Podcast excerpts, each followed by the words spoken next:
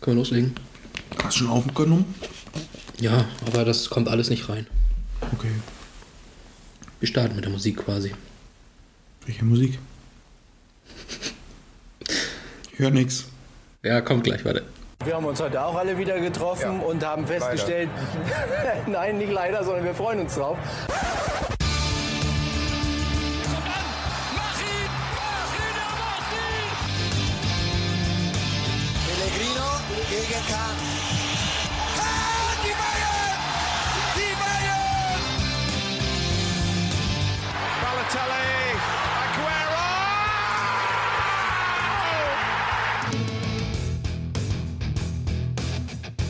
Ja, willkommen zu einer weiteren Ausgabe von Pass ins Leere, der Nostalgie-Podcast. Mein Name ist Tobias Gürtler.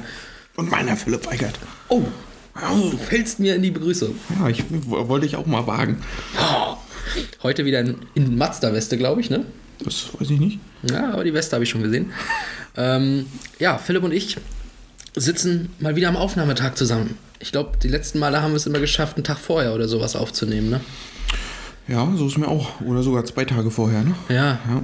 da hatte ich ein bisschen Luft. Heute, heute wird es dann wieder ein bisschen stressig, was das Schneiden angeht. Und ich glaube sogar, die letzten Male, wo es dann gar nicht ging, waren immer diese Folgen, die nicht, nicht gesendet werden konnten. Hoffentlich besiegen wir das Omen. Auch wenn wir in dem Raum sitzen, wo äh, der Mist immer passierte. Ne? Aber ich glaube, wir haben alles gut eingestellt, sodass das vernünftig werden sollte. Ja, ich bin auch davon überzeugt. Wir haben es ja die letzten Folgen auch hingekriegt und inzwischen, glaube ich, kann man die Technik, die wir verwenden, auch durchaus zeigen und hören lassen. Genau, Lässt das denke ich auch, ne? Lässt Also sich hören und, und sehen. Finde ich von gut. der Qualität her ist es schon ein anderer Schnack. Genau, wie die Champions League zum Beispiel auch ein anderer Schnack ist von der Qualität her, finde ich. Und deswegen wollen wir heute mal über die Champions League reden. Wir haben gerade die Achtelfinals. Die laufen ja gerade aktuell. Und da sind jetzt, auch das ist ein Grund, warum wir jetzt am Donnerstag selber erst aufnehmen. Da sind nämlich gestern die letzten Hinspiele der Achtelfinals zu Ende gegangen. Und wir wollen heute mal reden über einige Überraschungen. Und zwar, wir haben einfach mal drei rausgesucht, die es im Achtelfinale in der Champions League gab. Und wir können mal gucken, bahnt sich in diesem Jahr eine Überraschung an? Hast du die Ergebnisse offen? Äh, ja, aber pff, ja, weiß ich nicht. Nach einem Hinspiel kann man immer noch nicht so viel sagen. Was auch einige Achtelfinals bewiesen haben. Ne, Wir haben in genau. Folge 3, glaube ich, in Como Anima Amarabenta über äh, PSG gegen Barca geredet, Ja. was wir auch deswegen heute nicht mit drin haben werden, ne? weil das Genau. haben wir ausführlich behandelt. Du hattest es aber in der Auswahl. Weil es eine Überraschung war. Weil es eine Überraschung war, das stimmt. Zumindest äh, nach dem Hinspiel. Ja. Ja. Ähm, dieses Jahr, ich schaue gerade Paris gegen Real 1-0, aber ich hatte das Hinspiel in den Highlights gesehen, die Mbappé-Show. Das dürfte jetzt keine so große Überraschung sein, wenn sie es schaffen, ne? Nö, würde ich jetzt auch nicht sagen. Ähm, ja, weiß ich nicht. Also Paris hat halt einen, einen krassen Kader. Real, muss ich sagen, ist ja auch ein bisschen in die Jahre gekommen. Die haben jetzt halt mehr Geld ins, ins Stadion geschickt als Ja. in die Mannschaft. Ähm, ja, weiß ich nicht. Schwer zu sagen. Ich glaube ungefähr auf Augenhöhe. Ne? Vielleicht mit einem leichten, mit einer leichten Tendenz zu Paris. Ja, und so sieht es dann ja auch vom Ergebnis her aus. 90. 1-0, glaube ich, ne? Ja. Das, das stimmt schon. Also die einzige, ich sag mal, Überraschung, die ein bisschen größer wirkt, ist halt das Salzburg gegen Bayern-Ding, ne? Aber da habe ich jetzt gehört, wie war das? 15 Corona-Fälle im Spieler- und Betreuerstab bei Salzburg. Also das wird nicht ganz so einfach, aber die spielen auch erst am 8. März wieder, habe ich gehört. Aber gut, Corona, wenn sie jetzt Symptome haben, auskurieren, wieder fit werden, also ja, klar. das wird nicht so ganz leicht für Salzburg. Thomas Müller hat aber auch Corona. Also. Na dann. Dann wird es ja einfach. Also, also was mich noch ein bisschen überrascht hat, war, also ja, vielleicht auch nicht, Villarreal gegen Juve. Von den Namen her schon. Ne? Ne? Genau. Äh, Juve spielt aber auch hm, keine gute Saison. Ähm, Ja, das ist Villarreal zu Hause ist auch, glaube ich, eklig. Also Ja. es, ne, die waren ja auch eine Zeit lang in der Europa League sehr, sehr gut unterwegs und Der gerade Titel, zu Hause. Titelträger, ne? Ja, die haben mal ein Jahr gewonnen. Ne? Ich glaube, haben sie sich das letzte sogar? Oder war es das Jahr davor? Das habe ich jetzt nicht so auf dem Schirm. Ja, aber Europa also, League ist nicht so mein Wettbewerb. ja, Dortmunds auch nicht. Ja, ich weiß. ja, ist schwer. Also, äh, Villarreal zu Hause ist halt eklig. Jetzt so ein 1-1 da bringt die halt auch nichts, weil es ja die Auswärtstorregel nicht mehr gibt. ja, wenn es Auswärtstorregel gäbe und die spielen da auch 1-1, wäre es genauso egal. Dann hätte es trotzdem Verlängerung gegeben.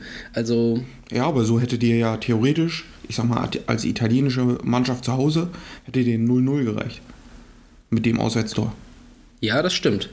Aus italienischer Sicht hast du recht. Ich dachte, du. Ich meine jetzt auf- genauso auf diese Partie jetzt. Ja. Juve schießt ein Auswärtstor, kriegt zwar 1, aber braucht zu Hause ein 0-0 oder ein 1-1, dann gehen sie in die Verlängerung. Äh, aber sie sind nicht gezwungen zu gewinnen. Ja, das stimmt. Ja, genau.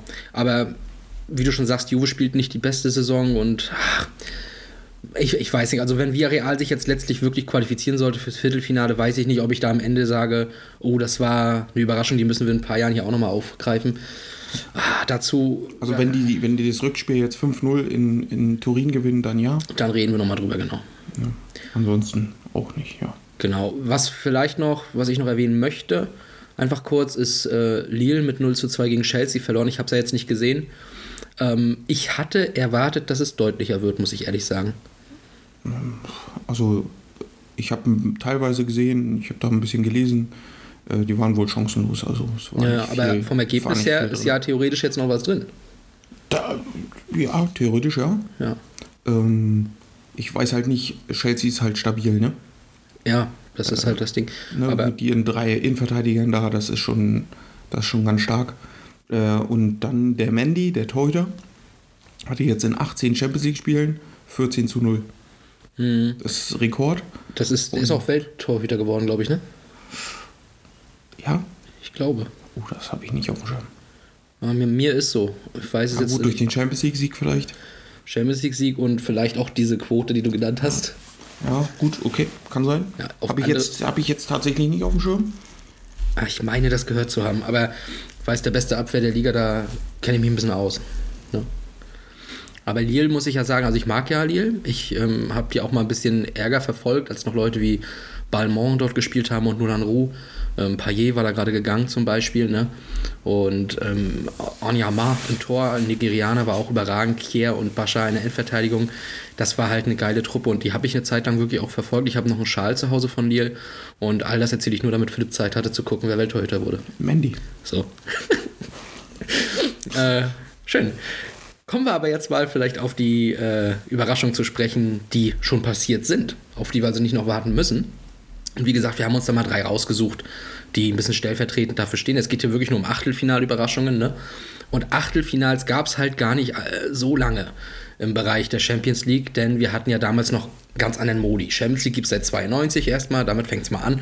Und ähm, wir hatten ja zeitweise eben diese, diese, diesen Spielmodus, dass es mehrere Gruppenphasen gab. Es gab die erste Gruppenphase mit den 32 Teams, dann der zweite mit den letzten 16 Teams und dann ging es halt direkt ins Viertelfinale. Das heißt, Achtelfinals haben wir erst seit 0304, das haben wir lang und breit besprochen in der einen Folge, die ihr nicht gehört habt, weil wir sie nicht senden konnten. Ja. Aber da kommen wir deswegen nachher nochmal drauf zu sprechen, weil wir noch ein Beispiel aus dem Jahr auch haben, Gott sei Dank. Ähm, ja, aber deswegen nur, damit ihr wisst, ab wann konnten wir überhaupt gucken, wo es Überraschungen gab. Und ich habe mich da wirklich dran gesetzt und habe mir einfach wirklich jede, jedes Achtelfinale nochmal komplett durch angeguckt. Also nicht die Spiele nochmal äh, 90 Minuten durchgebinged, sondern ich habe mir einfach nur die Statistiken angeguckt und da man, oder wir zumindest, da ja auch schon Fußballfans waren, waren auch viele Erinnerungen dann im Hinterkopf wieder. Ne? Und Ja, genau. Also man weiß ja ungefähr, äh, welche Mannschaft zu dem Zeitpunkt gut drauf war, Genau. welche äh, ja, im Kommen war, ne, wo es vielleicht begonnen hat, so ungefähr. Mhm. Ne, wenn ich jetzt so, du hattest ja Donnerts geschrieben, 2010, 2011, glaube ich. Ah, ja, ich glaube 14, 15, aber mach weiter. Äh, ne, ich glaube, eins früher war auch schon. Ja? Ja. Und das fand ich ziemlich früh. Hatte ich jetzt nicht auf dem Schirm, dass Donetsk da schon so weit war. Ja, die haben irgendwie noch- 6-2 gegen die Roma, haben sie sich insgesamt Ja, durchgesetzt, ne? Irgendwie so war das. Aber ich hatte das jetzt so im Kopf. äh, gehabt. Schachtar Donetsk ist halt, ne, die haben sich ja auch, auch dann irgendwann erst so entwickelt, ne? Und Mhm. sind ja Serienmeister geworden, glaube ich, in der Ukraine. Ähm, ja. Ja. Aber Donetsk ähm, muss ja, man auch sagen. gerade an die Ukraine, dann. Äh, Oh, ja, also, aktuell gerade ja, schwer, ne? Schweres Thema, schwerer Tobak. Die sind ja jetzt einmarschiert, Ja. die Russen. Äh, ja. Ja, das, hoffen, dass es nicht weitergeht. Das, oder dass es bald endet. ja, und zwar auf gute Art und Weise im, im Optimalfall natürlich, ne? Es ist leider ein Thema, was aktuell ähm, Omnipräsentes. Und vielleicht sollten wir diesen Podcast dazu nutzen, nicht diese Themen groß anzusprechen. Auch Nee. deswegen hat es Donetsk es natürlich leider nicht geschafft. Die aber Nee. auch, glaube ich, der letzte Europa League-Sieger war, äh, UEFA-Cup-Sieger waren 2009, ne? Ja, das kann sein. Gegen Bremen. Ähm, also da deutete es sich schon an, dann kann es aber auch sein, dass du recht hast mit 10-11 oder so, dass das dann vielleicht sogar die Saison danach war. Ja, so, so, ich glaube, äh, da ging es so richtig los, denn erst so, dass sie regelmäßig Champions League spielten und dann auch dafür Aufsehen sorgten. Ne? Da gab es auch mal diesen Skandal, dass die ganzen Fördermittel von der UEFA, die an die Ukraine gingen, alle nur an Kiew verteilt wurden. Habe ich mal irgendwann mal gehört. Dass der ukrainische Verband das alles wirklich in Dynamo, ähm, Dynamo nee, in. Donetsk meine ich natürlich reingepumpt. So. Nee, oder haben sie es in Kiew reingepumpt und ah, ich weiß nicht mehr. Ich glaube, eins von beiden, einer von beiden Vereinen hat das auf jeden Fall komplett immer bekommen und die anderen haben gar keine Fördermittel bekommen. Naja, die Ukraine. Lassen wir es lieber. Ja. Und kommen deswegen auf die erste Überraschung zu sprechen. Und wir gehen mal chronologisch rückwärts, also mit der aktuellsten Überraschung der dreien, würde ich da einfach mal anfangen. Und äh, da gehen wir gar nicht so weit zurück. Da gehen wir in die Saison 2018, 2019. Und wir gehen für das Hinspiel nach Amsterdam. Die haben damals als Los ein relativ schweres gezogen. Sie trafen nämlich auf Real Madrid. Das ist prinzipiell erstmal nicht ganz so einfach, ne? Ähm, und wir hatten, um die Ausgangslage vielleicht noch mal ein bisschen äh, zu erläutern, ein sehr, sehr junges Ajax-Team mit Leuten, die man heute natürlich richtig gut kennt. Ein Matthijs de Licht, Ziyech, äh, wenn wir schon von Chelsea sprechen, da müsste er, glaube ich, unterwegs sein inzwischen. Ne? Äh, Frankie de Jong, Barcelona meine ich, falls er da immer noch ist. Solche, Äh, wurde jetzt, glaube ich, verliehen. Ah, nee, das war Donny van de Beek. der Donny auch van de- da war. Genau, Donny van de Beek ist jetzt bei Everton, glaube ich, ein Oh, halbes Jahr ausgeliehen. Oder Aston Villa? Oh, ich bin mir jetzt, warte mal. Ich habe heute Morgen übrigens nochmal die Tabelle, nachdem Liverpool gestern 6-0 gewonnen hat gegen Leeds, habe ich mir mal die Tabelle der Premier League angeguckt. Newcastle ist ja nicht mal mehr auf dem Abstiegsplatz, ne? Nee, die haben ein bisschen gepunktet jetzt. Ne? Ja, ein Punkt vor. Äh, Everton ist richtig. Ja, und Everton ist auch da unten drin, die brauchen ihn auch. Und ich glaube, oh, wäre nicht jetzt irgendein, irgendjemand noch Trainer geworden bei Everton wieder neu? Da musste ich, glaube ich, noch schmunzeln. Und wer auch jetzt wieder Trainer ist, übrigens, liebe Grüße nach Aue, Pavel Dotschew übernimmt jetzt auch wieder den Trainerstuhl dort, nicht nur Sportdirektor. Den Trainerstuhl auch? Mhm. Habe ich heute Morgen im Videotext gelesen. So nostalgisch bin ich. Äh, FC Everton, Trainer? Frank Lampard. Seht ihr? Irgendjemand ist der Trainer, ich wusste es. Aber auf den wäre ich jetzt nicht Hatte ich jetzt aber auch nicht auf dem Schirm. Wer mehr, über, wer mehr über Lampert erfahren möchte, wir haben eine Folge, wo er äh, auch thematisiert wird, ne? Als der Spieler, als wir noch auf diese Art und Weise aufgezeichnet haben, ne? Ja. Genau. Vor drei Wochen ist er Trainer geworden übrigens. Siehst du, ich, da ist mir nämlich was im Hinterkopf gewesen, dass ich da irgendwas gehört habe mit neuem Trainer. Wollte ich doch sagen. Ja, Aber- interessant. Also Total. interessante Verpflichtung. Jetzt hat er, glaube ich, dann nach Chelsea gar nichts gemacht. Puh, ich glaube nicht. Und jetzt ist er wieder bei dem Premier League Club. Also ist ja. Wo wir über Leute reden, die nach Chelsea kaum noch was gemacht haben, was erwähnenswert ist. Michael Ballack hatten wir auch schon mal in der Folge. Der macht bei die Hütte der Löwen mit demnächst. Und zwar nicht als Investor, der stellt da irgendein Unternehmen vor. Habe ich auch im Videotext gelesen. Okay. Ja, welche äh, Firma da er da vorstellt, ist noch nicht bekannt, stand da drin. Aber für Höhle der Löwen-Fans, zu denen ich mich absolut nicht zähle, ähm, vielleicht eine ganz interessante Info und vielleicht ein Grund einzuschalten. Okay. Neue Staffel, neues Glück. Ja. Äh, aber Chelsea hatte eigentlich gar nichts damit zu tun, was wir hier gerade äh, bereden wollten. Also wie gesagt, dieses sehr junge Team von, von, äh, von Spielern aus, aus Amsterdam, oder vielleicht nicht unbedingt gebürtig, aber die da auf jeden Fall gespielt haben, traf auf ein Team und das hat jetzt auch wieder so ein bisschen diesen Juve-Vibe, ein bisschen in die Jahre gekommen, das Real Madrid. War Saison 1 nach Cristiano Ronaldo und diesen drei Titeln in Folge. Ne? Und ja, Ajax, muss man auch, glaube ich, sagen, ist halt so ein Team, die kommen halt aus der Eredivise, die wird ja nie so ernst genommen. Das ist halt so diese, ja, weiß ich nicht, wir sollen auf dem Niveau der zweiten deutschen Liga und so ein bisschen äh, herablassend wird ja manchmal so ein bisschen darüber geredet, was natürlich nicht so ganz stimmt, aber es ist schon so, dass vielleicht zwei, drei, vier Teams da oben weglaufen und der Rest ist jetzt vielleicht nicht unbedingt europäisches Niveau, ne? Und zumindest nicht Spitzenniveau. In Holland ist Ajax aber eine absolute Instanz und die waren ja auch mal europäisch richtig, richtig stark. Haben ja auch mal Champions League, glaube ich, gewonnen und sowas, ne? Äh, Gerade am Anfang. Na, gerade diese, äh, wie heißen die noch? Landespok nee, Pokal der Landes... Nee, Ja, Pokal der- Pokalsieger und also Europapokal Pokalsieger und Europapokal der Landesmeister Ja, Zeiten genau. mit Cruyff und sowas natürlich Genau, genau. Ähm, das sowieso genau, da waren da waren sie richtig groß in Europa auch und auch bis heute sind sie halt so dieses Team mit der geilen Nachwuchsarbeit, ne? Damit stechen die hervor. Definitiv. Was aber auch gleichzeitig eben dieses Problem ist, dass die Guten dann auch, wenn sie richtig gut sind und auftrumpfen, gehen. Wenn sie, ich meine, in dem Fall war es ja dann im Nachhinein auch so, ne? Ähm, dass dann Leute wie eben die drei angesprochenen gingen. Ja. Oder vier angesprochene also- mit Van de Beek noch. Genau. Ich fand also gerade 16, 17, als sie ins Europa League-Finale einzogen, mit dieser komplett jungen Mannschaft, äh, da war sie ja noch jünger, äh, dann zwei Jahre später, als sie auf Real trafen. Na, aber da hattest du halt auch schon alle drin gehabt, ne? Heiko Westermann, Frankie de Jong, Donny van de Beek, Die ganz großen Namen. die ganz großen Namen. Justin Kluivert, David Neres, Delict, ähm, hier dann der Sanchez, der dann zu Tottenham gegangen ist, Davy Klaasen, der ist glaube ich dann zu Bremen. Jetzt inzwischen ist er ja wieder, Wieder da. da, genau. Ne? Äh, ja, auch Dolberg, Armin Younes. Ja, also die hatten damals schon ein richtig cooles Team mit Peter Bosch. Hatten Richtig. dann richtig geilen Erfolg, haben natürlich gegen Slatan im Finale verloren. Ja, und das tut mir immer noch leid. Ich hätte es denen damals, weil sie noch sehr Auf gegönnt. jeden Fall, natürlich. Die haben ja absolut geilen Fußball gespielt. Und das hat die ja, das macht die ja so sympathisch, Genau. weil die einfach so geil offensiv spielen. Ja. ja. ja. Und dann halt mit diesen jungen Spielern, die da einfach marschieren, ne? Und also ich glaube, da fing es so richtig an, mit diesem relativ großen Erfolg in der Europa League. Ne? Und dann hat sie sich ja immer weiterentwickelt, äh, die Mannschaft, ne? Genau. Und ich, ich weiß auch noch, also das Hinspiel können wir ein bisschen äh, schneller auch ab, äh, abtun. Da verliert Ajax letztlich mit 1 zu 2. Und ich glaube, das war auch so die Schuld dieses jugendlichen, ich will es nicht Leichtsinns nennen, aber die hatten ja richtig gute Chancen, nutzen sie halt nicht. Und dann kommen halt die cleveren Realspieler mit einem der absoluten Top-Stürmer unserer Generation, Karim Benzema, der halt äh, dann 1-0 macht. Zwar schafft man den Ausgleich, aber in der 86. Das ist so dieses typische, äh, da ist da einfach dieses clevere, eingespielte, erfahrene Team. Und das macht eben doch noch durch Asensio diesen, diesen Treffer, trifft damit Ajax vor allem ins Mark und gewinnt als Favorit eben doch auswärts bei denen.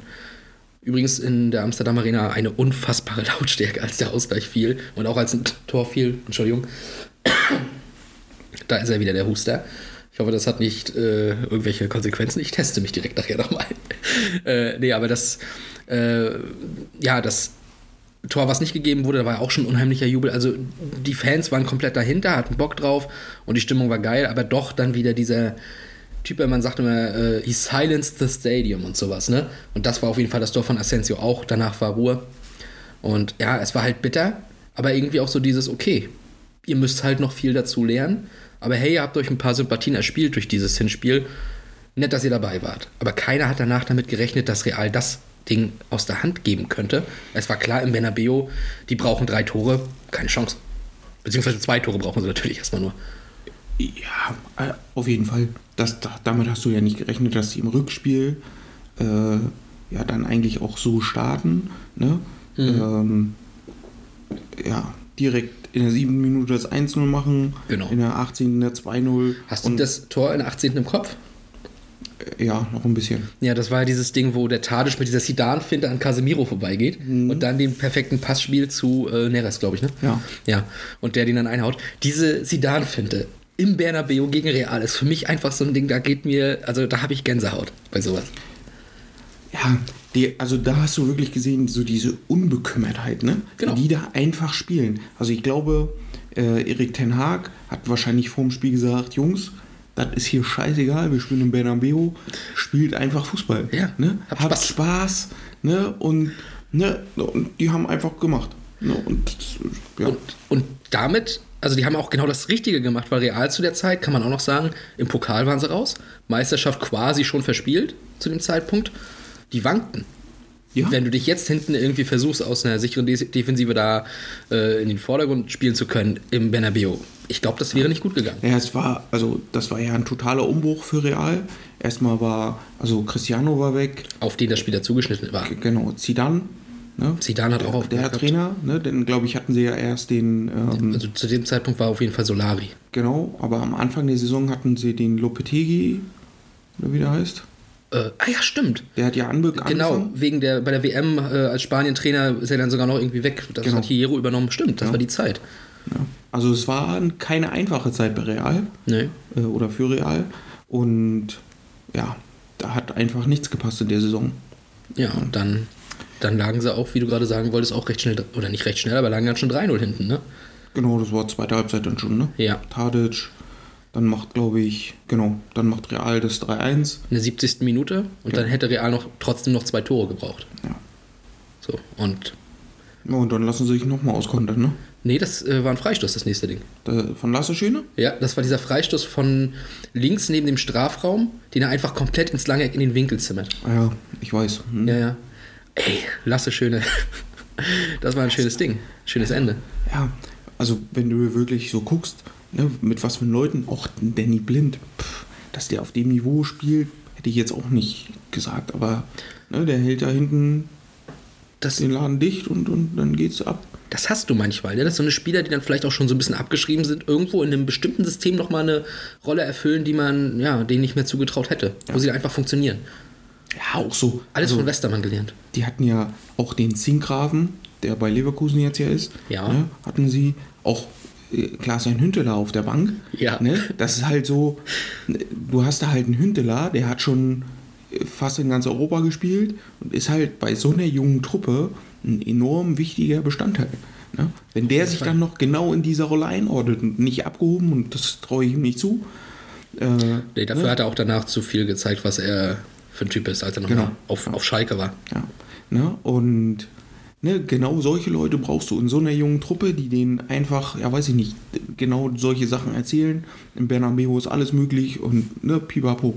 Ich habe hier schon mal fast mit Schalke äh, 4 zu noch was gewonnen und wäre weitergekommen, und dann war die Latte im Weg. Ja, ja.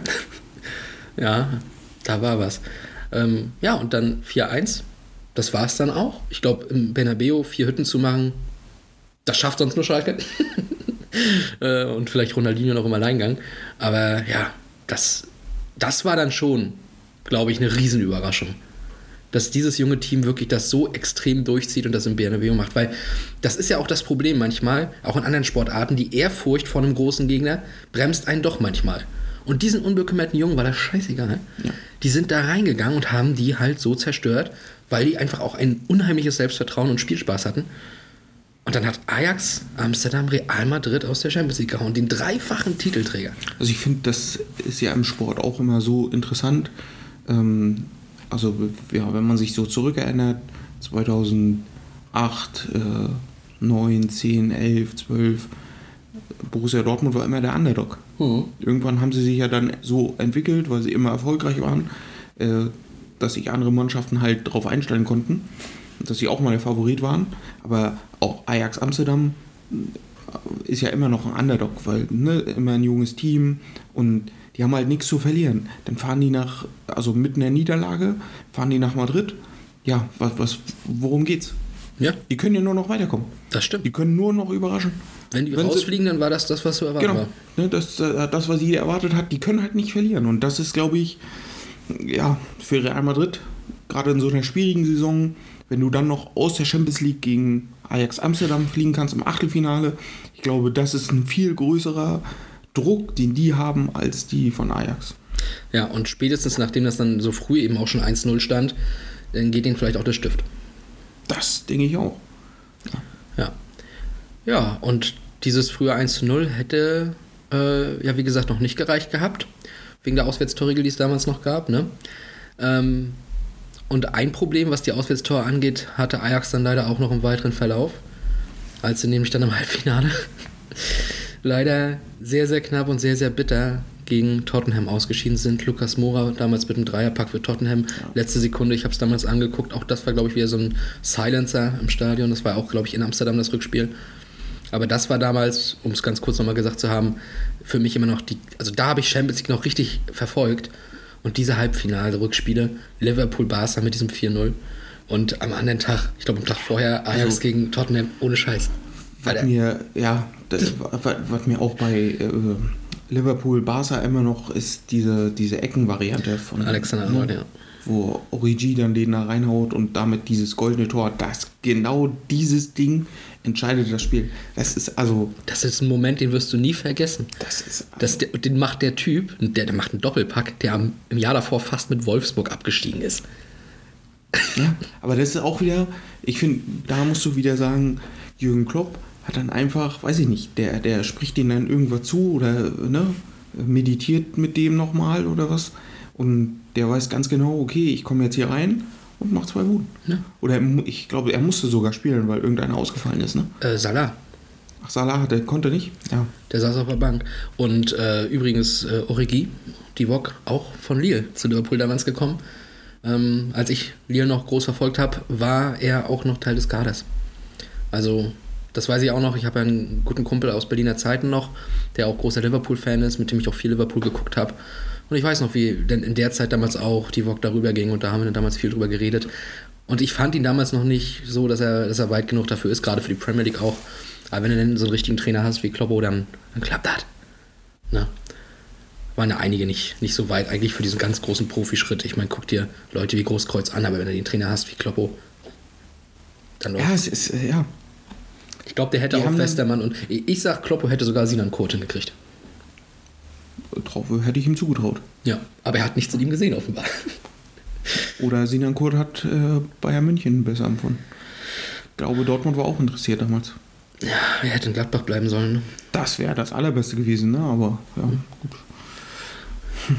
Ja, also das auf jeden Fall zur ersten Überraschung, würde ich sagen. Damit wir hier nicht äh, zu viel Überlänge bekommen, sollten wir mal äh, weitergehen. Zu einem Spiel, was Philipp sehr, sehr gerne drin haben wollte. Vor allem wegen eines der beiden Teams zu der Zeit. Wir kommen nämlich jetzt äh, auf Bremen zu sprechen, aber das ist gar nicht so das Team, was dich dabei so interessiert hat im Jahr 2004, 2005.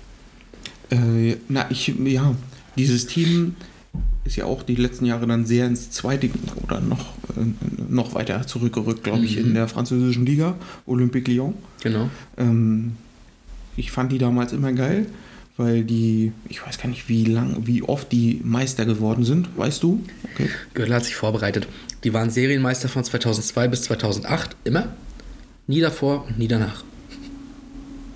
Okay. Ja, gut, aber das war genau das war ja diese Phase. Das war diese Phase. Wo sie einfach jedes Jahr äh, französischer Meister geworden sind und halt für einige Überraschungen in der Champions League gesorgt haben. Ich weiß gar nicht, was da das beste Ergebnis war. Das hast du vielleicht auf Schirm? Äh, nö. Aber ich meine, die waren irgendwann mal im Halbfinale, aber ich glaube, das war danach, ne? Ja, irgendwann waren die auch eine Saison war richtig geil. Da war Ja. Die, die hatten auch vor ein paar Jahren, ähm, ich glaube, das war das Jahr, wo ihr, also Dortmund gegen Monaco rausgeflogen ist in der, in der Champions League, wo Mbappé noch da war. Und ich glaube, in dem Jahr war Lyon auch ganz knapp und doof in der Euroleague ausgeschieden, in einem sehr emotionalen Spiel, wo auch die Fans schon halb von der Tribüne unten waren und so. Das habe ich auch mal gesehen. Ähm, ja, aber in dieser Zeit, wie du schon sagst, das war halt eine, eine mega Mannschaft, die Frankreich also komplett dominiert hat. Wo Frankreich quasi so langweilig war wie jetzt mit PSG, aber auf andere Art und Weise. Ähm, ich weiß aber ehrlicherweise gar nicht, woher das kam. War das einfach so ein Phänomen oder hatten die auch irgendwie Kohle reinbekommen? Oder Ich glaube, das war einfach, ja, die haben gute Arbeit gemacht. Ne? Also die haben ja auch, ja, wenn, wenn du jetzt guckst, Benzema, ja? ähm, welcher Stürmer war noch? Naja, die hatten noch Wiltor vorne Ja, drin. Die aber die hatten. haben- Achso, später hatten sie noch ein paar andere. Da hatten sie auch diesen. Oh, wie hieß denn der noch? Ah, ja, Lacazette. Lacazette hatten sie später noch. Lacazette genau. war auch überragend.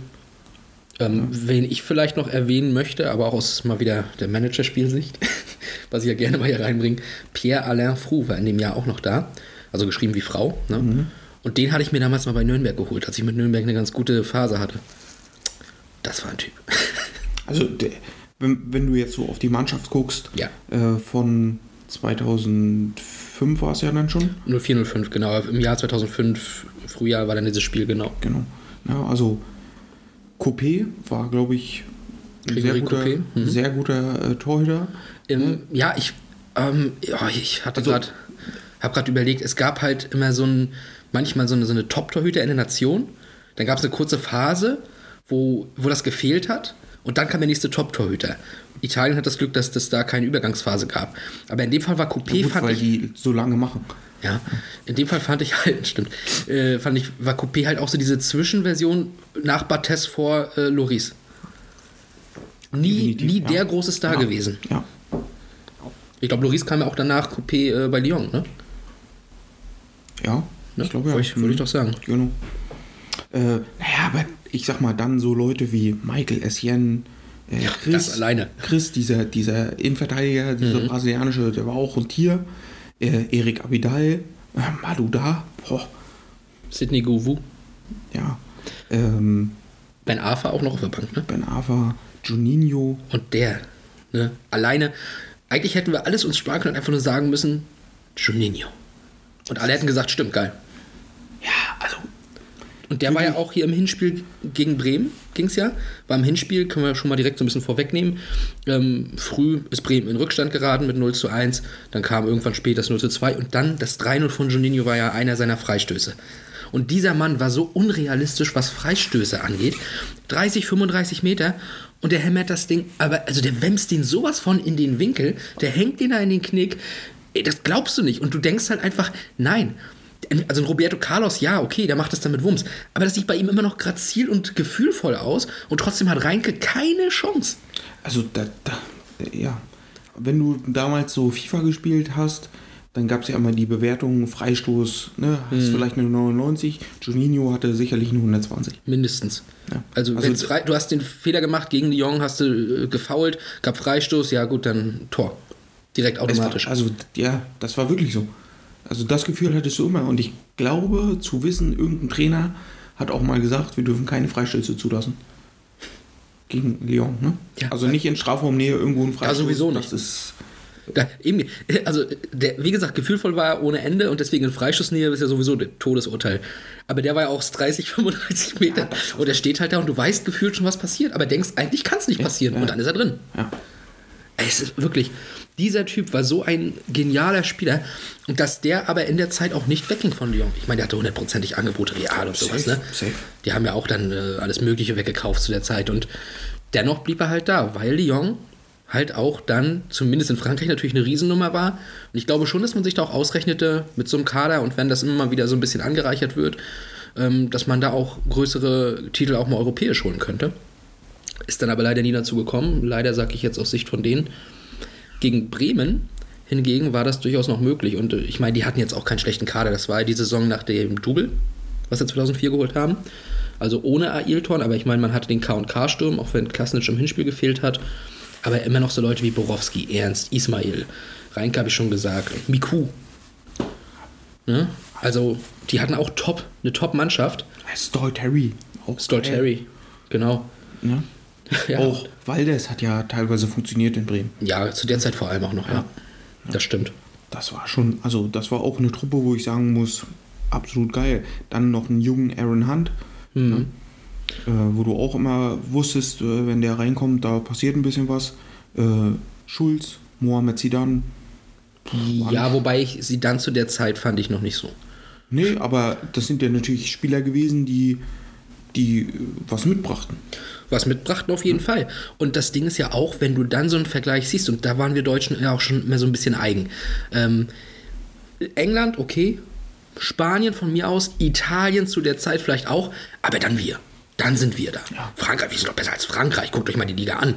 Pff, Ajaccio, Nantes, oh. Nein, wir Deutschen, wir sind ja richtig Premium. Und dann treffen da die Meister aus Frankreich und Deutschland aufeinander. Und schon das Hinspiel so ein klares 3 zu 0. Obwohl ich, also ich habe die Statistiken auch mal aufgemacht. Ähm, es gab insgesamt 35 Torschüsse in der Partie. 8 für Lyon, 27 für Werder Bremen. Das ist der scharf Offensivfußball. Und das ist, äh, und dann verlierst du 0-3. Ich würde sagen, das clevere Team. okay, das ist Und- mir gar nicht bewusst gewesen. Und mit, mit, äh, halt mit den Leuten, ne? Miku, Ja. Klose, Valdes. Morgen. Boah, Äh, da, und das muss ich sagen,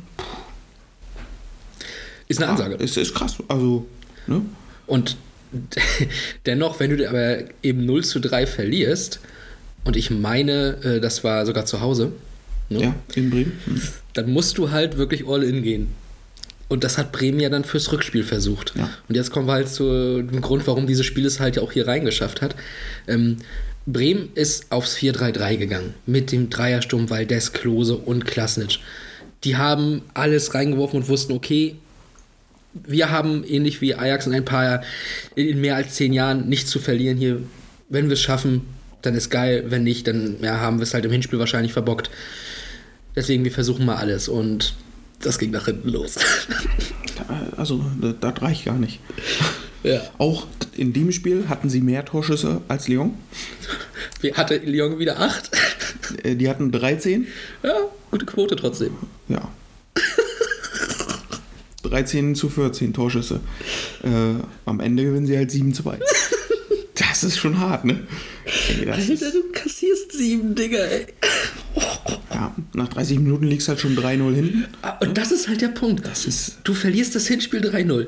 Okay, jetzt geben wir alles. Jungs, wir, wir brauchen das Wunder von der Weser. Gut, die, das Wunder von der Rhön in dem Fall dann wahrscheinlich. Wir müssen es irgendwie schaffen. Leute, gebt alles. Wir glauben an uns. Dann gehst du da rein und nach einer halben Stunde liegst du schon 3-0 hinten. das Ding ist vorbei. Was machst du dann?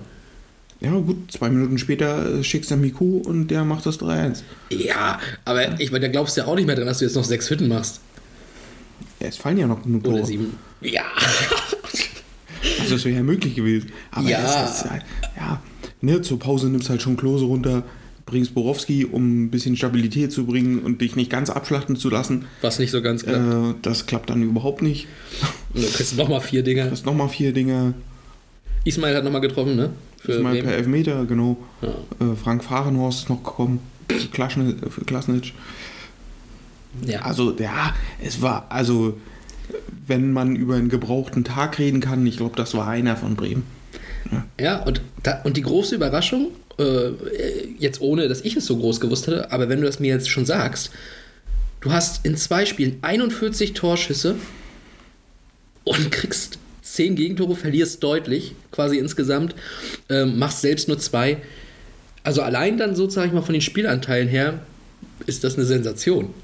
Ja, ja, also, äh, ja, auch wenn man das Wort Effektivität nimmt, Lyon hat es äh, gehabt. Definitiv.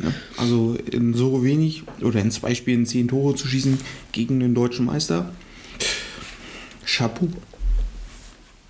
Chapeau, genau.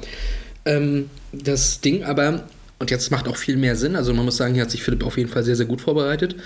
Äh, ich nämlich weniger, weil ich hatte mich schon gewundert, so schwer kann es doch eigentlich nicht sein, wenn Lyon eine Runde später halt gegen Eindhoven rausfliegt nach Elfmeterschießen. Dann wäre das doch schlagbar gewesen. Auch wenn Eindhoven natürlich mit Van Bommel äh, und, sowas angetreten ist, ne? Der überhaupt kein aggressiver Typ ist. Wir werden diesmal nicht mit der Mini-Playback-Show. ja, aber. Äh, Jefferson Verfahren auch noch. Tatsächlich? Eindhoven damals. na, siehst du. Ähm, auch. Muss ich kurz aufmachen. War Cocu noch da? Ah, Johann Vogel. Äh, Cocu war auch noch da. Ja, okay, Philipp Cocu. Äh, der Park. Ich glaube, der ist dann zu Easton Menu. Park. Mhm. Dann auch, genau, Menu und dann Queen's Park Rangers. Also, ja, war ja auch eine gute Zeit von Eindhoven damals. Ja, Also die auch haben auch immer wieder für Überraschungen gesorgt, so teilweise. Ja. So kleine. Ne? Ja, ja, auch klar, die waren, glaube ich, zweimal auch oder sowas im, im Halbfinale, ne? Also ja, in der Saison ja. Ja, genau. Dann sind sie ja gegen Milan raus. Man muss aber auch sagen, dass äh, Eindhoven halt das gleiche Schicksal so ein bisschen hat wie Ajax, dass sie halt aus Holland kommen und dann, wenn es mal läuft, werden die Leute halt weggekauft. Ja, Ich glaube, Van Bommel ging dann auch relativ, ein, zwei Jahre später ging er dann zu Barcelona zum Beispiel, Cocu hat aufgehört. Ähm, Ja, ne, also der, da war der ein Ausverkauf, ne? Das ist so. Genau. Aber selbst im, also Eindhoven, wenn wir da noch mal kurz sind, die sind ja in dem Jahr ins Halbfinale gekommen gegen Milan, Mhm. verlieren das Hinspiel in Mailand 2-0, gewinnen das Rückspiel in Eindhoven 3-1. Ne? Na, bitte. Auswärtstorregel gab es damals noch, deswegen hat Milan es geschafft. und sollte am Ende die Champions League gewinnen, wie wir auch schon mal in einer Folge thematisiert haben. Äh, nee, Quatsch, verlieren. Verlieren. In gegen- Istanbul. Genau. Wie, wir, wie wir auch schon mal in einer Folge thematisiert haben, das wollte ich jetzt eigentlich auch sagen. Genau. Ähm, Ähm, richtig. Übrigens das 3-1, also äh, Ambrosini schießt es in der 91. Ja, du musst, musst ein gutes Also, Pferd und so, ne? da- da- da- genau, das ist halt aber so eine, so eine Mannschaft, ne? Ist eigentlich eine gute Überleitung gleich für unser nächstes Spiel. Allerdings möchte ich noch eine Sache ganz kurz sagen aus aktuellen Gründen. Werder Bremen, Tabellenführer der zweiten Liga, trifft jetzt am Wochenende im Nordderby auf den Tabellenzweiten, den HSV. Wie gemalt, ne? Das ist. Hätte man wieder thematisieren können. Mhm. Das Gesicht der Bremer, Füllkrug und Duxch. Schön ist es nicht, aber erfolgreich. Duxch auch ein Dortmunder. Erfo äh, viel Erfolg nach Bremen. Ich glaube, wir drücken beide Bremen die Daumen. Ja, also ist halt zweite Liga, interessiert mich nicht. Mich auch nicht, erst nächstes Jahr. Ich hoffe, Hansa Rostock bleibt drin. Das ist. Ja, ja, Sandhausen kommt langsam. Punktgleich. Ja, ich glaube, da ein, ein äh, Hörer von uns, der hat schon ein bisschen Schweiß im Nacken. Ja, ja, ja, ja. Der spürt schon den Atem. Der Atem von Tevez. ähm, Tevez spielt ja eine Zeit lang auch bei Manchester United. Ne? Und zu denen kommen wir jetzt. Doch eine Überleitung Das hingerichtet. ist ja eine Überleitung. Äh, Hast geliefert. Äh, ja, wir kommen nochmal ein Jahr vorher in die Saison 0304 und wie gesagt, die haben wir ja schon mal besprochen in einem sehr ausführlichen Rahmen. Das ist die zweite Folge gewesen, die wir nicht senden konnten. Da haben wir die komplette Champions League Saison 0304 quasi ähm, mal ja, genauer durchblickt. Haben dann auch über so tolle Highlights gesprochen, wie in der Gruppenphase schon Stuttgart schlägt Manchester United, Sabic und Kurani, ne? Auch ein sehr, sehr großes Spiel gewesen zu der Zeit, äh, mit den jungen Wilden, mit Chleb und so. Das war natürlich cool. Aber jetzt sind wir ja eben im Achtelfinale direkt und da haben wir die erste Saison ohne die zweite Gruppenphase und im Achtelfinale Porto gegen Manchester United. Und auch da war es schon so, dass Porto einen sehr gewieften Trainer hatte. José Mourinho. Und José Mourinho hatte dann einen Kader mit Leuten, die damals halt noch vergleichsweise unbekannt waren. Aber im Nachgang und generell so, wenn man, wenn man drauf guckt, äh, also die kennt man einfach heute. Die kennt heute einfach jeder, weil die noch gerade bei anderen Vereinen dann unheimlich durch, durch die Decke gegangen sind. Ja. Also Vitor Bahia jetzt mal ausgenommen, der war bei Barca vorher schon eine Legende und sowas und der war auch schon ja, relativ alt, aber auch wichtig dafür im Tor. Aber andere Leute wie Paulo Ferreira, Ricardo Carvalho, beide bei Chelsea dann Legenden geworden, glaube ich, ne? Kann man sagen. Dego. Bosing war auch äh, bei Chelsea irgendwann Maniche. Carlos Alberto ist eine Legende bei Werder Bremen geworden, aber aus anderen Gründen, glaube ich. Ja. Äh, Benny McCarthy auch. Und dieses ganze Ding hier, das dürfen wir halt nicht vergessen, diese Saison mit Porto, mit diesem Team, ist in dem Jahr, wo dann die EM in Portugal stattfinden sollte. Ne? Das müsst ihr auch noch im Kopf behalten. Und ja, es ist schon also ich glaube auch, diese Champions League-Saison von Porto äh, hat halt für Euphorie ohne Ende gesorgt. Ne? Das Auf jeden ist Fall. halt, also in dem Land, äh, glaube ich, ich weiß jetzt nicht, wie die Rivalitäten so sind äh, aus Lissabon, aber ich glaube, das hat im ganzen Land schon für ein Beben gesorgt. Wenn du die Champions League da holst, das ist schon was Besonderes. Und vor allem, es war ja, ich glaube, wenn man, wenn man Leute fragt, was war eigentlich die verrückteste, merkwürdigste Champions League-Saison aller Zeiten, würden viele diese Saison nehmen. Erstmal ist das Finale auf Schalke gewesen. Verrückt. Aber auch eben wirklich mit diesem Finale, äh, was wir ja nachher auch nochmal genauer vielleicht kurz nennen können und drüber reden können. Aber ähm, ja, das war halt die erste, auch ohne Gruppenphase Nummer zwei, wie gesagt. Und dann hast du gleich so eine Konstellation, du denkst ja, du hast alles richtig gemacht. Plötzlich ist die Champions League wieder so ein ganz offener Wettbewerb, kann man sagen. Ne? Ähm, zu dem Zeitpunkt hätte man das echt unterschreiben müssen, weil die Saison hat es ja echt gezeigt. Aber gucken wir auf dieses Achtelfinale, Philipp. United, der Gegner, Starteam, ne? Scholes Giggs, Roy Keane, Rüd van Nistelrooy, die Neville-Brüder, Nicky Butt, Diego Forlan, Cristiano Ronaldo. Erste Saison, glaube ich, dort. Oder Tim Howard im Tor. das ist das Problem gewesen, glaube ich. Du hast halt so ein geiles Team, aber hast halt nur Tim Howard. Bates war weg.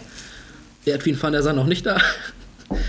Ich glaube, Tim Howard war echt so der schwächste Name im Team dann oder die Schwachstelle im Team. Ja, es war also, ja. Ich, ich glaube, das war so, ne, äh, wir brauchen jetzt einen Keeper. Äh, lass uns mal aber keinen Engländer nehmen. Ne, auch wenn wir ein englischer Club sind, komm, wir holen mal einen aus Amerika, der spricht wenigstens die Sprache. Ja, genau. Der spricht Äh, unsere Sprache.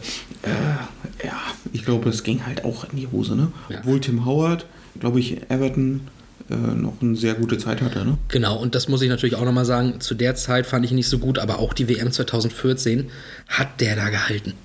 Ne? Also, äh, ich, ich glaube, gegen Belgien sind sie rausgeflogen. Was gegen Belgien? Mit Benteke und Lukaku und sowas, alles verlängerungsmäßig. Sein, ja. Und ich glaube, er hatte da wirklich alles noch rausgefischt. Ähm, also Tim Howard, da hat er, da hat er mich auf jeden Fall von sich überzeugt. Aber zu dem Zeitpunkt, vielleicht war da Manchester United als Team noch eine Nummer zu groß. Meine Meinung. Naja, äh, Hinspiel in Porto. Damals, ähm, ja, denke ich mal, war da schon das Stadion völlig am Eskalieren. Nach einer Viertelstunde hatte man zwar schon zurückgelegen. Aber Benny McCarthy, nach einer halben Stunde und nach 80 Minuten drehte das Spiel. 2-1 Sieg in Porto. Ist das dann schon so ein Moment, ich meine, wir sind ja jetzt vorhin schon mal die aktuellen Ergebnisse durchgegangen, 1-1 Salzburg zu Hause gegen Bayern und so, nun gibt es eh keine Auswärtstore mehr. Ähm, ist das trotzdem schon so ein Ding, wo du in die Situation kommst, ich glaube jetzt dran? Weil United, muss man ja auch nochmal sagen, war damals äh, wirklich, ne, also auch so mit das Team in europäischen Fußball. Ja, definitiv. Eben Ähm, vielleicht sowas wie Milan und so. Was ich da sagen muss, ich glaube, Porto musste ja, dadurch, dass sie das erste Spiel zu Hause hatten, äh, mussten sie, um weiterzukommen, halt das Heimspiel gewinnen. Ja. Äh, und Menu hatte halt, glaube ich, äh, ja, ich denke nach dem 1-0, ne, du schießt halt ein Auswärtstor, ähm, hast halt das Rückspiel noch im Old Trafford, Mhm. äh, passt schon. Ne? Kannst auch 2-1 verlieren. Ist vielleicht nicht so schlimm. Sieht man auch an den Statistiken, 21 zu 4 Torschüsse für Porto. Das ist schon krank. Also Porto hat die äh, eigentlich dominiert. Das Ja. stimmt. Und gewinnen f- dann verdient 2-1. Benny können- McCarthy ja später auch in England äh, bei Blackburn und sowas noch richtig gut gewesen. Ja. Im Endeffekt kannst du dann halt sagen, äh, verdient gewonnen. Äh, und so kannst du ins Rückspiel gehen. Genau. Aber meinst du, du gehst da als Team dann auch rein mit dem Gedanken, okay, wir haben jetzt hier äh, das Hinspiel gewonnen, wir kriegen das hier im Rückspiel schon irgendwie drüber, weil letztlich war ja klar, Old Trafford, das ist erstmal eine andere, eine andere Dings, ein anderer Schnack. United braucht nur ein 1-0 wegen des Auswärtstores. Ne? Ja, Und äh, ja, also ich weiß halt nicht, wie gehst du dann in so ein Spiel rein? Ne? Glaubst du dann wirklich dran, dass du das jetzt hier wuppen kannst? Oder gehst du dann so in die Defensive, dass du sagst, ah, irgendwie das 0-0 über die Zeit bringen, um mich da oder um uns da in die nächste Runde zu retten? Also, wie geht man da rein mental? ist schwierig. Ich glaube schon, dass José Mourinho genau die richtigen Worte fand und genau die richtige Einstellung zum Spiel hatte, um weiterzukommen. Ne? Ja. Dennoch gab es das früher 1-0 für Manchester United. Ja, natürlich. Und was machst du dann? Also Paul Scholes hat es hingekriegt, natürlich, äh, guter Mann. Und ich glaube nach einer Viertelstunde oder so, nee, nach einer halben Stunde war es, ne? Ja, nach 32 Minuten. Genau, 32 Minuten. Ja, ich ja, wirft wahrscheinlich den Plan so ein bisschen durcheinander. Ich glaube, gerade wenn du 2-1 gewonnen hast, willst du erstmal hinten die Null und so lange wie möglich. Ähm, und wenn du dann 1-0 in Rückstand gerätst, musst du natürlich mehr machen. Ne? Dann musst du reagieren. Hast du die Statistiken von dem Spiel auch zufällig? Ja, habe ich auch. War Porto im Endeffekt auch besser. Mehr Ballbesitz, mehr Schüsse, 12 zu 5. Ja, aber das, weil, ja, guck mal, das Ding ist, wir hatten ja mit Ajax geredet gegen Real und du gehst da rein ins Spiel, du hast nichts zu verlieren, du hast das Hinspiel ja auch verloren zu Hause und so. Hier gewinnst du das Hinspiel zu Hause, plötzlich hast du ja was zu Du verlieren. hast ein bisschen was zu verlieren, ja. Also ist natürlich eine komplett andere Situation, aber wenn Porto da trotzdem eben die Cojones hatte, ne, ähm, Also Dann ich denke mal, äh, äh, Mourinho hat groß, äh, also große Coronas. Von daher. nur, äh, nur Diego Simeone hat größere. ne? Ja, und vielleicht Cristiano vielleicht noch. Ja. Ja, ähm, ja weiß ich nicht. Und dann kommst du irgendwann in, an den Punkt, 90. Minute, Gab es einen Luftzweikampf. Dann mach- machst du nochmal das 1-1. Ja. Ich glaube, die Freude war dann äh, ein bisschen groß. Paul Trafford äh, zumindest äh, auf einer Seite. Ja. Und ich habe mir das mal ganz kurz nochmal rausgesucht mit englischem Kommentar. Wir haben ja gerne mal einen Spieler gehabt und den habe ich jetzt mal vorbereitet gehabt tatsächlich. Ähm, also es gab einen Luftzweikampf. Ein bisschen schmeichelhaft, dass es diesen Freistoß gab, finde ich. Und der Freistoß war so halb links, lass es 20, 25 Meter vom Tor sein. Und Benny McCarthy trat an und ähm, ich glaube, wir hören einfach mal ganz kurz rein, wie die Kommentatoren das Spiel dann auch gesehen haben. It may all come down to this free kick now. We are inside the last minute. It's McCarthy. It's a good save by Howard. It's been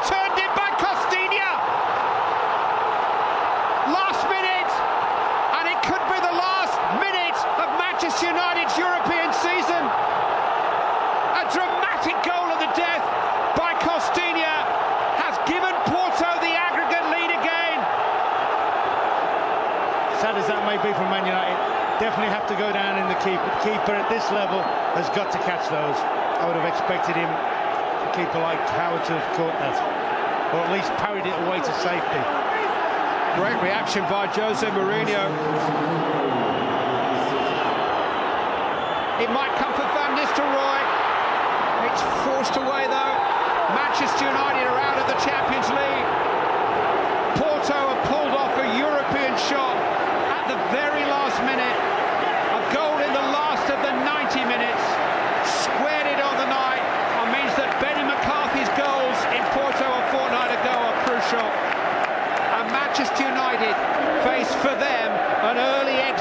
From Europe. Final score here is Manchester United 1, Porto 1. Ja, was für eine Stimmung vor 67.000 Zuschauern. Ja, plötzlich aber nur eben von einer Ecke. ja. Ja, Das Theater der Träume und geträumt hat da auf jeden Fall Tim Howard. Ähm, auch wenn gesagt wird, äh, gute Parade, good save, glaube ich. Ähm, naja, also der Ball kommt halt in Richtung langes Eck, da springt er hin, ohne jetzt sich groß fallen zu lassen, glaube ich. Tropft ihn aber auch nach vorne in die Mitte ab und ich glaube, den hätte man auch weglenken können. Und da ist halt Costinha und staubt ab. Ne? Also, ja. Aber das Geile ist halt wirklich, dafür, ist, dafür machst du diesen Fußballscheiß doch. Für so eine Momente, wo du in letzter Sekunde gegen den großen Favoriten, wo du dann schon denkst, oh, jetzt hast du hier so gekämpft und oh, jetzt, jetzt hättest du doch irgendwie schaffen können und plötzlich schaffst du es doch noch. Womit keiner mehr gerechnet hat. Ja, ja. Klar. Also das sind ja, ne, du gehst ja als klare Außenseiter da rein ne, und schaffst es dann einfach. Das ist ja, das ist eine Sensation. Ja. Und Deswegen reden wir heute drüber. Deswegen reden wir heute drüber. Und ich glaube, also, ja, weiß ich nicht, äh, ist vielleicht zu viel gesagt, aber vielleicht auch ein Moment, der ganz, ganz wichtig für die weitere Karriere von José Mourinho wurde. Weil gucken wir drauf, wenn er hier rausfliegt in dem Moment, dann ja, ist Porto halt im Achtelfinale raus. Wer weiß, wie die finanziellen Mittel sind. Wer weiß, werden Cavallo, Ferreira, werden Mourinho und Co. von Chelsea geholt. Schafft ein Deko ist zu Barcelona, der, äh, der auch noch überragte im weiteren Verlauf. Die wären halt im Achtelfinale raus gewesen. So, Das ist ja die Frage, ob die Spieler überhaupt dann gegangen wären. Ne? Ja, Also- also, die Frage ist wirklich, wie wäre es weitergegangen? Und ich meine, so ist es eben weitergegangen in dieser absolut geisteskranken Saison, wo Monaco noch Real Madrid raushaut, Ludovic Julie in Monaco. Also, darüber haben wir, wie gesagt, leider ja in einer ähm, schlechten Aufnahmequalität schon gesprochen. Aber auch eben dieses andere Ding mit, mit Deportivo La Coruña, verlieren 4-1 gegen AC Mailand und gewinnen das Rückspiel 4-0 Ja. und kommen dann weiter. Und so eine Geschichte waren in der Saison. Deswegen, also ähm, wer, wer die Saison nicht gesehen hat, muss irgendwie versuchen, die nochmal zu sehen. Das war absolut geisteskrank. So, und ähm, ja, in der Saison ist halt das Champions League-Finale Porto gegen Monaco auf Schalke. Die Leute, die sich da Karten besorgt haben, werden sich bedankt haben. Geil, dass wir so ein Finale hier hinbekommen haben. Äh, aber ja, es hat halt so viel definiert. Die Karrieren von Spielern und auch eben von einem der sicherlich auch kontroverses diskutiertesten Trainer äh, unserer Zeit, aber eben auch einen der besten. Definitiv. Also was er ja dann auch in den Jahren bei Real Madrid sehr gut konnte, war äh, verteidigen. Ja. Auch bei Chelsea. Ja, bei Chelsea auch schon. Aber bei Real Auch fand danach ich, nochmal bei Chelsea. bei Real fand ich es dann immer noch mal, weiß ich nicht, eine Stufe äh, krasser. Ne? Also wie er mit Ramos und PP da hinten, ne, das das, ist war halt ja schon, äh, ne, die hatten ja immer Messer zwischen den Zähne und sind da in jeden, und dann ja immer so diese kleinen Feinheiten noch. Ramos, du musst ja heute die gelbe Karte abholen, damit du im letzten Gruppenspiel gesperrt bist, um dann im Viertelfinale, im Achtelfinale wieder dabei zu sein. Also Schlitzer ist er. ja, definitiv. Ja. Ähm, was ich bei ihm halt immer noch im Hinterkopf habe, ist seine Zeit bei Inter Mailand. Ja. Als er dann die Champions League gewonnen hat, zu Real gewechselt ist. Ein Triple sogar geholt hat mit Inter. Ein Triple ne? sogar, genau. Äh, äh, aber was die Spieler so über ihn gesagt haben, äh, wie sie sich verabschiedet haben unter Tränen, also das muss halt ein Mensch sein. Ich, ich glaube, das ist wirklich einer, der in ein total geiler Mensch ist und ein herzensguter Mensch. Äh, wenn aber Journalisten dabei sind, ist er halt ein Arschloch. Ich glaube, dass solche Typen eigentlich sehr wichtig sind für die Vereine, weil die unheimlich Druck und Aufmerksamkeit von der Mannschaft wegbekommen. Sie nehmen alles auf sich. Uli Hoeneß ist auch so ein Typ. Ähm, auch vielleicht in, also heutzutage ist es halt äh, leider nicht mehr so einfach, weil du ja sofort äh, geächtet wirst teilweise, ne? Da wirst du durch die Medienlandschaft getrieben. Aber ich denke jetzt auch so in abgeschwächter Form, Marco Antwerpen versucht halt genauso einer beim FCK zu sein, der dann eben auch manchmal so eine Scheiße labert, die halt, wo alle wissen, okay, du brauchst ja nicht auf den Schiedsrichter schimpfen. äh, aber ja, damit nimmt er halt auch so ein bisschen die Aufmerksamkeit von dem Kram runter. Und das Team kann sich in Ruhe weiter äh, fokussieren und den Klassen halt noch schaffen. Das ist ja, ist ja passiert. Ich finde halt, da ist immer so ein bisschen, also es ist ein schmaler Grad, den du gehst als Ja. äh, Trainer, weil du darfst natürlich die Mannschaft nicht verlieren. Ne? Genau. Aber wenn du, ja, das ist halt, ne? Und die Das größte. ist Kommunikation und weiß ich nicht, Körpersprache, das ist so viel Psychologie, äh, die da mit reinspielt. Und wenn du das kannst, ne, so ein Menschenfänger bist, ne, das ist groß. Ja, und die größte Gefahr in so einer Situation, das darf man aber auch nicht vergessen, ist, dass es natürlich sich abnutzen kann. Und da bist du vielleicht nach einigen Jahren und gerade nach der Entwicklung auch, wie die Welt sich entwickelt hat und so weiter, bist du vielleicht irgendwann nur noch ein Abziehbild von dem. Ne, das ist bei Hoeneß meiner Meinung nach auch irgendwann der Fall gewesen. Da war es dann wirklich so diese Abteilung Attacke, die dann fast schon äh, ja, so aufgesetzt wirkte. Und ähm, also ich weiß so noch, die, das war jetzt nicht Hoeneß, das war Rummenigge, aber die Geschichte mit äh, Artikel 1 des Grundgesetzes zum Beispiel. Also äh, tut mir leid, das ging halt, sowas ging halt komplett nach hinten los dann. Das war ja schon wirklich lächerlich. Und ähm, ja, Und Hassan sitzt wie ein kleines Kind daneben. Ja. Muss ich alles mit anhören. Was ich, äh, ich habe gestern noch ein bisschen äh, Sky Sport News HD geguckt. Da war ja diese Champions Corner oder wie sie, wie sie es nennen. Mhm. Ähm, in der Halbzeit haben sie über den Zerfall des FC Bayern gesprochen. Fand ich super interessant, wie die darüber gesprochen haben, weil Bayern verliert ja so viele Leute. Ne? Und also gerade im, im oberen Management. Mhm. Gerade Didi Hamann hat da wieder Thesen aufgestellt. Ne? kann der Typ nicht einfach mal den Mund halten. Es war sehr interessant. Also die Gedankengänge äh, finde ich nicht so abwegig. Ne? Also es war halt die letzten Jahre, also Bayern muss jetzt extrem aufpassen, äh, was sie machen. Ne? Also gerade jetzt so in der Verteidigung haben sie halt einen Hernandez geholt. Ne? Das ist vielleicht ein guter Spieler, aber so richtig überzeugt hat er bisher auch nicht. Auch sehr verletzungsanfällig. Ne? Ja, Upamecano genauso. Äh, ne, hat auch immer wieder Graupen drin. Und allein für diese beiden Leute haben sie 120 Millionen bezahlt. Ja. Jetzt haben sie dann Gut, das ist halt der Markt, geholt. ne? Genau, sie haben aber damals Süle geholt von Hoffenheim. Ich weiß nicht für, für wie viel oder ob der sogar ablösefrei kam. Auf jeden Fall verlässt er sie jetzt ablösefrei. Ja. Und das ist halt der einzige Verteidiger, sagte Hamann, auf den man sich beim FC Bayern derzeit verlassen kann. Und den verlieren sie jetzt an Borussia Dortmund, sonst war es immer andersrum. Mhm. Ähm, ich gucke ja jetzt nicht so viele Bayern-Spiele, aber hat er irgendwas über Pavard gesagt? Weil den finde ich gar nicht so übel. Nee, über den hat er nichts gesagt. Ah, okay. Der widerlegt wieder seine Thesen. Deswegen nehmen wir raus. Wahrscheinlich. Ja, aber, Aber stimmt schon, ich meine, Alaba ist auch gegangen. Ne? ja, genau, also äh, genau, das hat er nämlich auch noch gesagt. Also gerade äh, sie holen die Spieler mal ablösefrei. Sind, äh, haben sie damals bei Ballack wohl gesagt. Ne, Ballack kommt doch jetzt zu uns. Du kannst in fünf Jahren immer noch ins Ausland gehen, aber komm erstmal zum FC Bayern. Und dann hat Ballack ja Bayern damals verlassen, ablösefrei zu Nach, Chelsea. nach vier Jahren schon. Oder nach vier Jahren schon. Äh, und dann waren alle sauer auf ihn. Ja. Das ist eine Sache. Ich meine, dass er ja damals auch wirklich ne, seinen Vertrag einfach erfüllt hat. Das war ja auch bei Goretzka mit Schalke der Fall.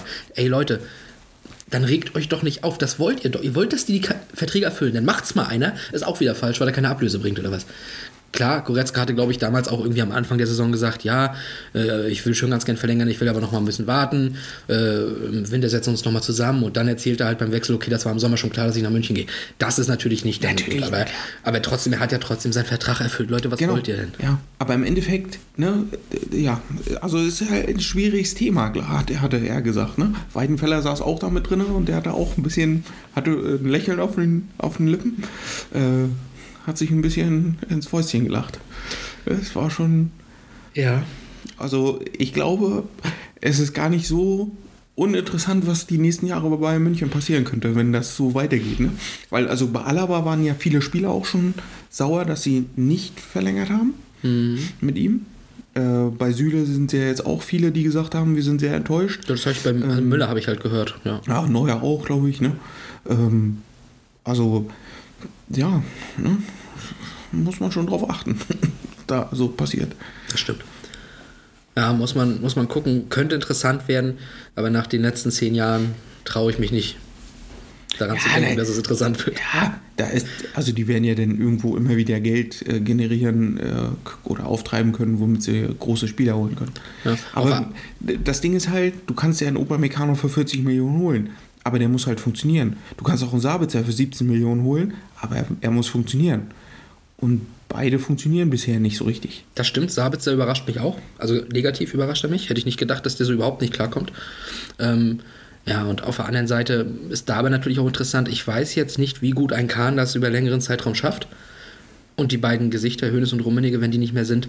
Also es kann schon sein, dass es da vielleicht ein bisschen problematischer wird. Ich würde es mir wünschen, nicht jetzt gegen Bayern-Fans, sondern einfach für die Spannung in der Bundesliga, weil es ist nicht mehr auszuhalten. Ich gucke es ja, wie gesagt, nicht mal mehr wirklich. Weil es interessiert mich nicht mehr. genau, weil es nicht spannend ist. Ja, weil klar ist es auch mal lustig und interessant, oh, äh, Platz 4 bis 8 gleich viele Punkte oder sowas, was man zwischenzeitlich nachdem Mainz gewonnen hatte, ähm, am, am Freitag gegen Leverkusen. Na klar, cool, spannend, wer Vierter wird. Aber es ist doch, man will doch sehen, dass es spannend wird, wer den Titel holt, wer Erster wird. Und das letzte Mal, als es mal ansatzweise spannend war, war das Ding 19, glaube ich, oder sowas, wo Dortmund Zweiter wurde und am letzten Spieltag noch die theoretische Chance hatte, wenn Bayern gegen Frankfurt verliert, ne? wo sie dann 5-1 gewinnen. Also, ja, es ist dann, da war es mal wieder cool, aber trotzdem, weil da habe ich auch am Fernsehen gesessen. Es ist halt viel interessanter, wenn, wenn mal eine Überraschungsmannschaft oben mitspielt. Wie auf einmal Wolfsburg, völlig überraschend. Oder auch mal Stuttgart ein krasses Jahr hat ne, und auf einmal deutscher Meister wird. Ne, oder selbst Borussia Dortmund ja hat, ne, aus dem Nicht so zweimal deutscher Meister wird. Das ist ja Genau. dann, also macht die Liga ja einfach interessanter. Es wirkt heute nicht mehr so richtig möglich. Das Ding ist ja, Bayern München reagiert dann ja direkt mit äh, Kontern und kauft die besten Spieler weg. Das ist vielleicht auch eben nochmal ein Problem, genau. Aber da haben wir auch schon mal gesehen, laut Statistiken, nicht immer wirklich von Dortmund, ne? Ähm, Deswegen, ja, naja. Wir gucken mal, was die Zukunft bringt, Philipp. Und wir gucken auch mal, was die Rückspiele der Champions League bringen. Ja. Und ich würde sagen, wir machen an dieser Stelle dann den Cut. Hoffen, euch hat die Folge gefallen. So eine, hey, wir bringen mal drei, äh, so drei Sachen von irgendwas rein. Können wir mal in Zukunft auch mal häufiger machen, natürlich. Bisschen rückblicken. Jetzt hat es mal mit der Champions League ganz gut gepasst. Ja, und ich würde sagen, bleibt gesund da draußen. Und ähm, ja, dann stürzen wir uns jetzt in den Alltag zurück, ne, Philipp? Sehr schön. Und zwar mit deinen letzten Worten, wie immer. Wiederhören. Ja, dann äh, wünsche ich euch eine gute Zeit. Wir hören uns in zwei Wochen. Äh, bis dahin, haltet die Ohren steif und wir hören uns.